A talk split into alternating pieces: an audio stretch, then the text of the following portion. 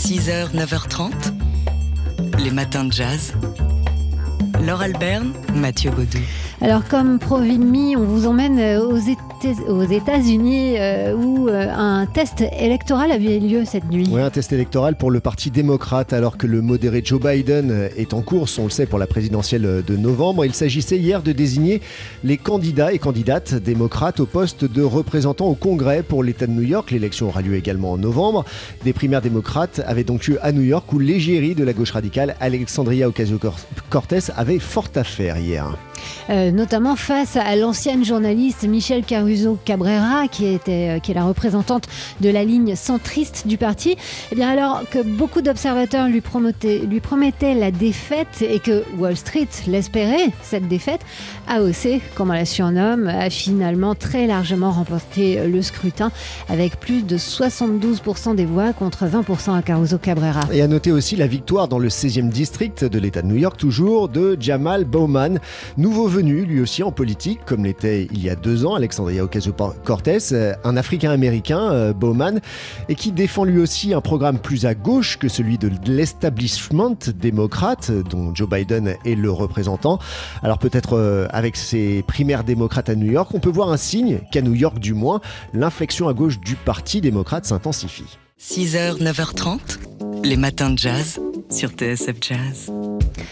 Tout à l'heure, euh, Laurent de Wild dans Portrait in Jazz à 19h ou sur TSF Jazz va recevoir celui que vous connaissez peut-être euh, pour le voir régulièrement avec euh, ses chroniques dans le, magazine La Clique sur Canal+, le politologue Clément Viktorovitch qui a toujours des analyses parfaitement justes et avec une ironie assez piquante du discours politique. C'est sa spécialité, mais des discours il sait en faire aussi euh, et il en a fait un notamment à l'invitation du pianiste et organiste Emmanuel Bex.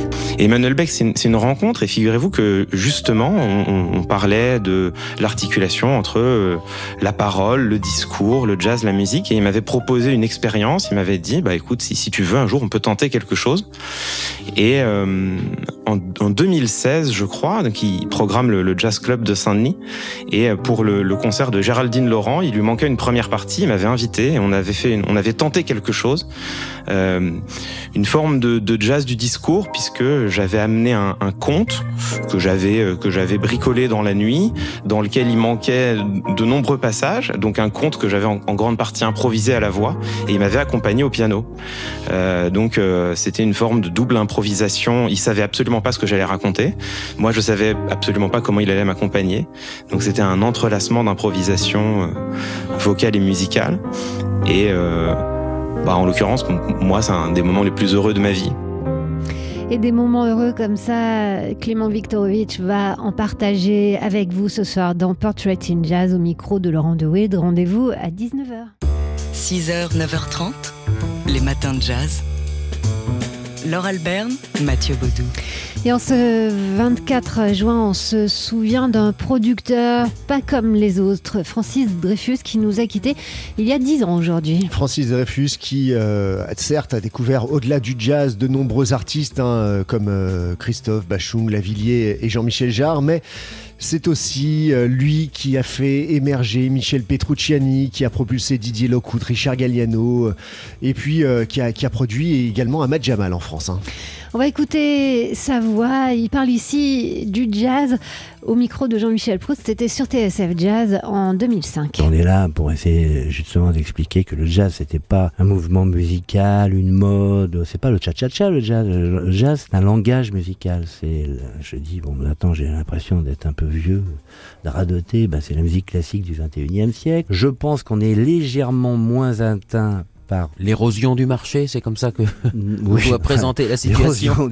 bon, le vol de la musique. Bon, il, y a, bon, il y a un peu moins de voleurs pour le jazz parce que je crois que les gens euh, veulent avoir l'objet entre les mains parce qu'il y a des dates, parce qu'on explique où euh, cette musique a été enregistrée. Euh, il y a, des, y a des, des, notes qui sont quand même très intéressantes. On a besoin de contenu on a un peu besoin de contenu. Francis Dreyfus qui avait été mis sur la piste ou sur la route du jazz par Franck Teno quand il était tout jeune et, et avec qui ensemble ils avaient fait connaître Ray Charles. Francis Dreyfus qui, Géraldine Laurent, l'une de ses artistes, nous le disait tout à l'heure, avait la réputation de mettre la main à la poche pour produire des disques de jazz. Enfin, c'est un producteur, on va dire, à l'ancienne, humain et incarné qu'on célèbre aujourd'hui. Francis Dreyfus, un artiste producteur, donc qui nous a quittés il y a tout juste 10 ans. Dans Daily Express tout à l'heure à midi, Jean-Charles Doucan nous fera entendre les souvenirs de Marcus Miller et euh, sera en ligne avec Sylvain Luc et Richard Galliano, des artistes euh, promus par Francis Dreyfus. Rendez-vous à midi. As time goes by. TSF Jazz faites 20 ans de radio 100% jazz. Et comme tous les mercredis, on, vous met en ligne une archive d'une des émissions qu'on vous a proposées depuis ces 20 ans. Et aujourd'hui, comme nous célébrons la disparition du producteur Francis Dreyfus, euh, c'est l'émission qu'on vous avait proposée euh, en direct euh, le, jour de sa disparition. Oui, il y a tout juste 10 ans, donc c'était le, le 24 juin 2010. Francis Dreyfus qui a contribué à faire connaître avec son label hein, Dreyfus Jazz, Michel Petrucciani, Géraldine Laurent, Didier Lockwood, Birelli Lagrène ou encore Richard Galliano et Marcus Miller. À notre micro, il y a dix ans, donc le soir de la disparition de Francis Dreyfus, il y avait notamment la chanteuse Anne Ducrot qui réagissait. Ce serait un secret de Polichinelle de dire qu'effectivement, euh, Francis aurait très bien pu, depuis très longtemps, aller euh, sur une île déserte et passer le reste de, de, son temps à ne rien faire d'autre que profiter du, soleil et de la mer. Euh, Francis était là par amour. Francis était là pour continuer d'être au charbon avec les musiciens, avec la musique, pour créer des choses, pour initier des projets, les mener à bien. Et, euh, et euh, développer cette, euh, cette histoire d'amitié qui dure depuis, comme le disait tout à l'heure René Ameline, depuis de, très très très nombreuses années. Voilà un hommage ému de Anne Ducrot, c'était il y a dix ans sur notre antenne, hommage à un producteur pas tout à fait comme les autres, Francis Dreyfus, dont on se souvient aujourd'hui sur TSF Jazz. Vous pouvez écouter cette émission qui réunissait également le pianiste Franck Avitabile, mais où il y avait aussi des témoignages d'André Ceccarelli, de Lionel Belmondo ou d'Aldo Romano euh, sur notre site tsfjazz.com dans la rubrique Nos 20 ans.